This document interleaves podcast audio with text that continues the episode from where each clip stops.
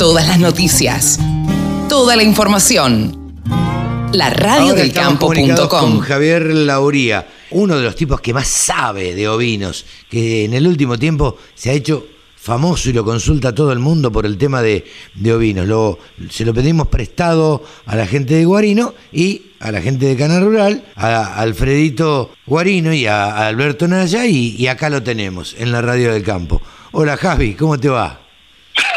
¿Cómo estás, Carlos? Pero Me siento, me siento, no sé si el orangel de las ovejas, el, el Ludovico Esquirru Y de las bueno, ovejas. pero los que se han especializado en algún tema siempre son los que más han triunfado. Uno no puede saber de todo. No, a pesar, a pesar de que vos sabés que, eh, mirá, y arranquemos por acá. Uno de los periodistas agropecuarios cuestionados y cuestionadores que existen es Matías Longoni. Vos lo sabés, colega nuestro que queremos mucho, acá desde la radio lo queremos mucho, Totalmente. Siempre dice que el periodismo agropecuario, él sostiene que el periodismo agropecuario es el periodismo más difícil de todos. Porque él ¿Cuál, de- cuál sería?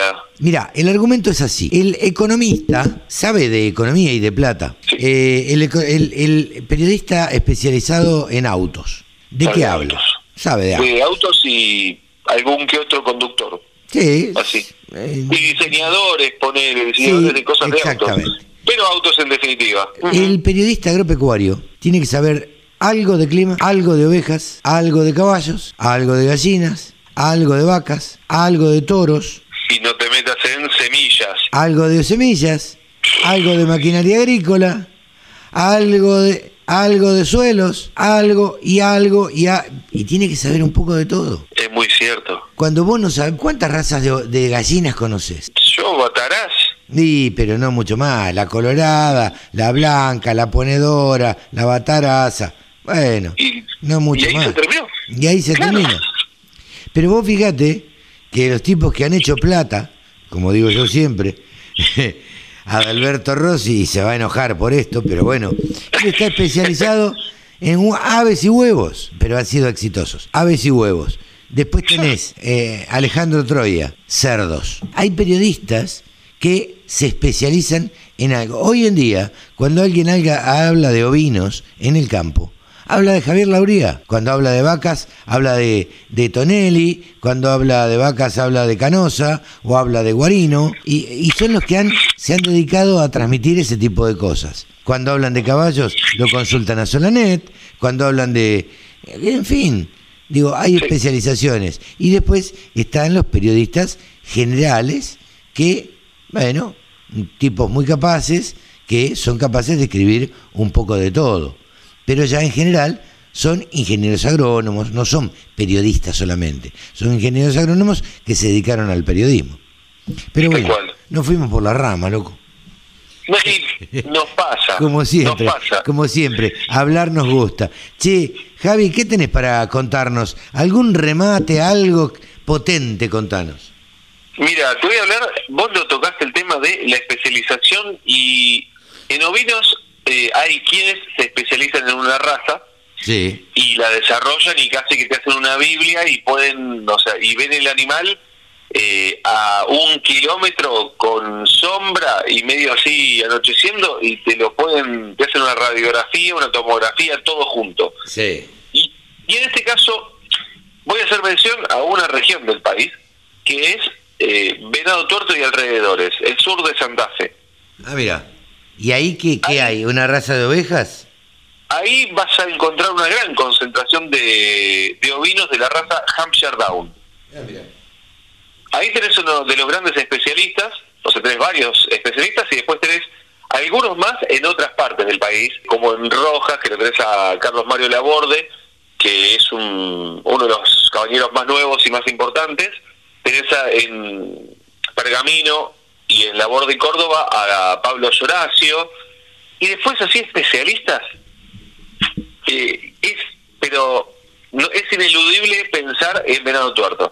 Claro, O sea, tenés que sí pensar en Venado Tuerto. Y ahí tenés cabañas como Unelén, La Manfrina, eh, se, me hizo un, se me hizo un bache, La Virginia, La Teresa, Lourdes, La Callejera, La Constancia, eh, Don Jerónimo. Tenés un montón de cabañas ahí que se especializan en la raza Hampshire y bueno, obviamente algunos ya se abrieron también a otras razas carniceras como la Dorper. Ajá. Pero ¿por qué digo, por qué me focalizo en esto? Porque ahora llevar a cabo su segundo remate. Ajá. Y estos remates tienen una característica, es que vas a encontrar del mejor pedigree de Hampshire Down del país, muy probablemente. Ah, mira vos. Tenés, o sea, sin desmerecer, o sea, tenés, o sea, hay, uno- hay varias cabañas ya mencioné algunas y no quiero dejar a todos afuera, pero hay varias cabañas que tienen, acá se concentra mucho, hay muchos premios, mucha herencia, muchas cabañas que tienen una gran trayectoria, que quizás son hijos o nietos, ya los que están llevando adelante esa cabaña. Claro. Eh, una de ellas es la de Edgardo Cardoso, la Virginia, que él ya lleva más de 50 años como cabañero ovino Ah, miércoles. por nombrar. Claro. La familia Gallo, que, que hoy en día quienes llevan adelante la cabaña son Germán y Luis Gallo, pero eh, son hijos de un legendario que es Rogelio, eh, perdón, eh, Roberto Gallo. Eh, te encontrás con un elenco, con la familia Manfroy y también la Manfrina, que es de los primos también. Entonces tenés a los hijos, a los herederos, por un lado con un elenco, con Matías Manfroy, y el primo con la Manfrida, con que es Matías Manfroy, ahí, con esa otra cabaña. La Teresa es una cabaña que es del hijo de Edgardo Cardoso, entonces le dio la cabaña al hijo para que el hijo eh, desarrolle y también por una cuestión de, de cu- cuidar las sangres y demás y que la administraran por separado, tienen dos cabañas. Claro. Eh, ¿Cuándo- de la de Carlos, ¿Cuándo sí. va a ser este remate? Este remate es el 14 de agosto, sábado 14 de agosto a las 18 horas, por la pantalla de Canal Rural. Ah, mira. 33 machos, 47 hembras. Tres machos, 47 hembras. Poco común. 33. Eh, poco común ver, ver eh, un remate de, de ovinos televisado, ¿no? Y es- hasta el 2019 te, te lo diría casi imposible. 2020 se metió, 2021 sin dudas viene muy muy bien. Este es el segundo remate que hacen ellos por la pantalla. Eh, la característica es que es toda genética para, para cabañeros o para quienes están invirtiendo fuerte.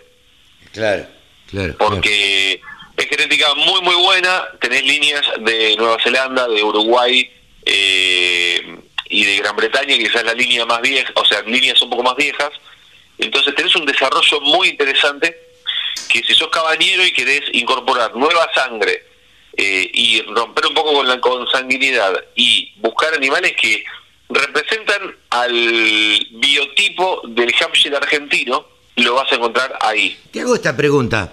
¿Hay Sí. un hamster argentino? Sí, es la tercera línea considerada a nivel mundial. Ah, mira. Eh, vos tenés la primero la británica, después la neozelandesa y después la argentina. De hecho, eh, se están recontrabasteciendo desde Paraguay. Hay y mucho intercambio de sangre con Uruguay, que también tiene una línea, una linda línea, pero Uruguay tiene el foco en la sangre Hampshire Down de Argentina, porque ahora la pregunta es ¿qué es lo que se- qué es lo que diferencia? Voy a tratar de ser lo más sintético posible. A ver. El británico es una bolita, para decirlo rápido. Sí. El neozelandés es un poco más largo y más alto, o sea, más largo y de cuello, o sea, más largo de, de, De cuerpo. de cuerpo, de torso y un poquito, o sea, el cuello un poquito más largo. Entonces, en el medio tenés la línea argentina, la que promedia esa bolita con ese cogote largo y ese cuerpo largo. Entonces vos tenés un animal, tranquilamente, un carnero de 125, 130 kilos, que eh, realmente lo ves y tiene una conformación que es para mí, porque lo, lo vi tanto, es, es perfecta para lo que es, o sea, el, el Hampshire argentino. O sea, vos ves un Hampshire argentino bien desarrollado, no que, que está todavía que decís, este esta raza no, no mostró su potencial. Claro, claro. Es una raza que está bien, está bien madura y vos podés encontrar el biotipo, o sea, en varias cabañas, el biotipo casi perfecto en varias cabañas, no en una sola, porque trajo de Sudáfrica, Nueva Zelanda, Australia o, o Reino Unido, por ejemplo. Así que una propuesta interesante, 33 Bueno. y 47 son los números. ¿Cómo? 33 y 47 son los números de machos y hembras. Ajá. Y eh, 14 de agosto, 18 horas, Carlitos, si tenés ganas de... El sábado que viene, este sábado que viene no, el otro. Eh, El otro. Vamos a, a- a verlo porque me interesa, me interesa verlo. Eh, nunca vi un remate. que podés comprar algo. Nah, no, no, ¿para qué? Si acá en el balcón no me entra, ¿viste? y lo resolvemos eso.